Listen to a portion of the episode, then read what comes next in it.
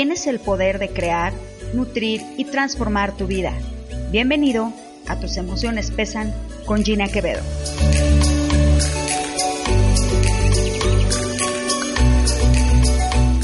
Este es el episodio número 15. ¿Por qué critico el cuerpo de los demás?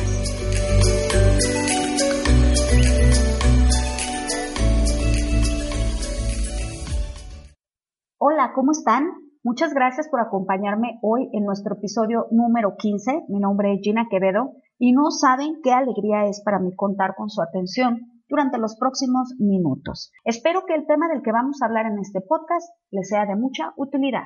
Bien, hoy les platicaré sobre una situación que es muy común y que se da en personas de todos los estratos sociales, edades, en los medios de comunicación y también en nuestra cotidianidad. Estoy hablando de criticar el cuerpo de otras personas. Sé que socialmente pudiera parecernos algo común, ya que, no me dejarán mentir, en muchas reuniones con amigas, la mayor parte del tiempo se va en hablar de otros y de sus vidas, y obviamente la persona de quien se opina no se encuentra compartiendo con nosotros en la mesa. Pero, ¿se han preguntado por qué pasa esto? Bien, yo voy a darles el punto de vista que la psicología le da a este tema que pareciera es aceptado y es característico del género femenino alrededor del mundo. Para muchas mujeres, el juzgar a otros es casi como un entretenimiento o deporte nacional, pero casualmente nos enfocamos mucho más en la apariencia física de quienes hablamos, bien sea su peso, su talla o la forma en la que se viste o maquilla.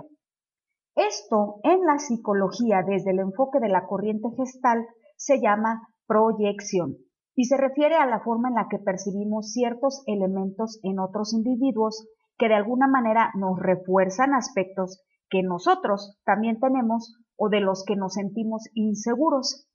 Es decir, cuando una persona juzga negativamente el cuerpo de alguien más, ese juicio es un reflejo de ella misma y de sus valores. Por lo tanto, tiene que ver muy, muy poco con la persona que está siendo criticada y más con lo que el criticón tiene dentro. Los únicos que encuentran fallas en otros son aquellos que están preocupados por sus propias circunstancias, en este caso, el peso y la apariencia física. Voy a darte un ejemplo personal. Hace unos años, yo me sentía terriblemente acomplejada por mis brazos gruesos con estrías y flacidez y lo primero que saltaba a mis ojos cuando iba por la calle eran los brazos de otras mujeres, porque déjenme decirles que yo nunca estaba viendo los brazos de otros hombres, sino que los que llamaban mi atención eran los de otras chicas. ¿Les ha pasado a ustedes?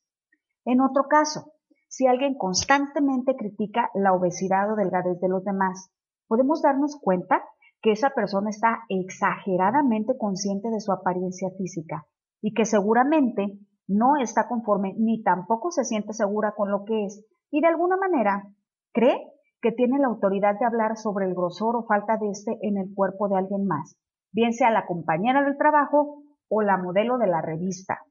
Ahora, ¿qué es lo que hay escondido detrás de una crítica al cuerpo de alguien más? Nuestros propios patrones mentales son los que nos llevan a criticar, a decir lo que está bien o mal, y esto es grave, porque uno emite esa crítica desde su propio juego de desvalorización, tratando de ser más que el otro. Es decir, criticamos a otros en una señal de inseguridad y miedo. Quienes usan la crítica hacia los demás lo hacen porque no pueden profundizar en sí mismos, porque es más fácil esto que tomar las riendas de sus vidas y buscar una solución a lo que no les gusta de su propia persona.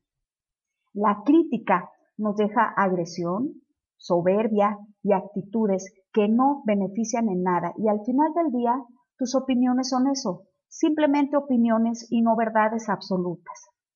Fíjense que en mis talleres les platico a mis alumnas que cuando se cachan criticando a alguien, bien sea en su mente o platicando con otra persona, recuerden seguir la ley del 80-20, es decir, el 80% del tiempo tu mente tiene que estar ocupada en lo que tú sientes, en lo que tú vives, en lo que tú sueñas. Y el otro 20% del tiempo en los elementos externos. Al prestar tanta atención a si Lupita subió 8 kilos, que si le aprieta la blusa, que ya está dando un botonazo, le estás quitando interés a la persona más importante del mundo que eres tú misma.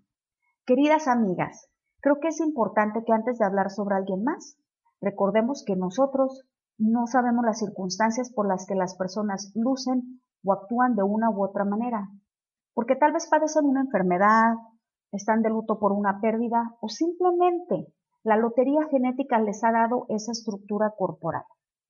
Y volviendo a mi caso, en el que yo me fijaba en los brazos de las personas, les platico que dejé de juzgarles cuando yo dejé de criticarme a mí misma y dejé de sentir que el tener los brazos como los tengo era terrible. Fin de las críticas. Inicio de la aceptación hacia los demás y hacia mí misma. Si tú no te sientes cómoda con la forma en la que te ves o sientes, no puedes estar cómoda con los demás. Por ahí dicen los místicos una frase que me gusta mucho. Como es adentro, es afuera. Como es arriba, es abajo. Si yo soy amable, amorosa y compasiva conmigo misma, podré serlo con los demás. Creo que cada quien habla de lo que tiene dentro. Te invito a que practiques el sacar ese amor, pero comienza contigo misma para que puedas rodearte de personas que piensen y sientan lo mismo que tú. Si te rodeas de los criticones, reprimidos y obsesionados, muy probablemente te vuelvas como ellos. La próxima vez que alguien en una reunión diga cosas negativas sobre otra persona, puedes cambiar sutilmente el tema o valientemente decir que hay muchas otras cosas mil veces más interesantes de qué hablar que de la cintura de alguien, como por ejemplo de las vidas e intereses de quienes en ese momento están hablando contigo. Hemos llegado al final de este episodio Siéntete con la confianza total de compartirlo para que el mensaje llegue a muchas más personas. Y si quieres que en el próximo episodio hablemos de algún tema en específico, puedes escribirme a info tusemocionespesan.com. Muchísimas gracias por el favor de tu atención. Nos escuchamos en el siguiente episodio y recuerda, nutre tus emociones.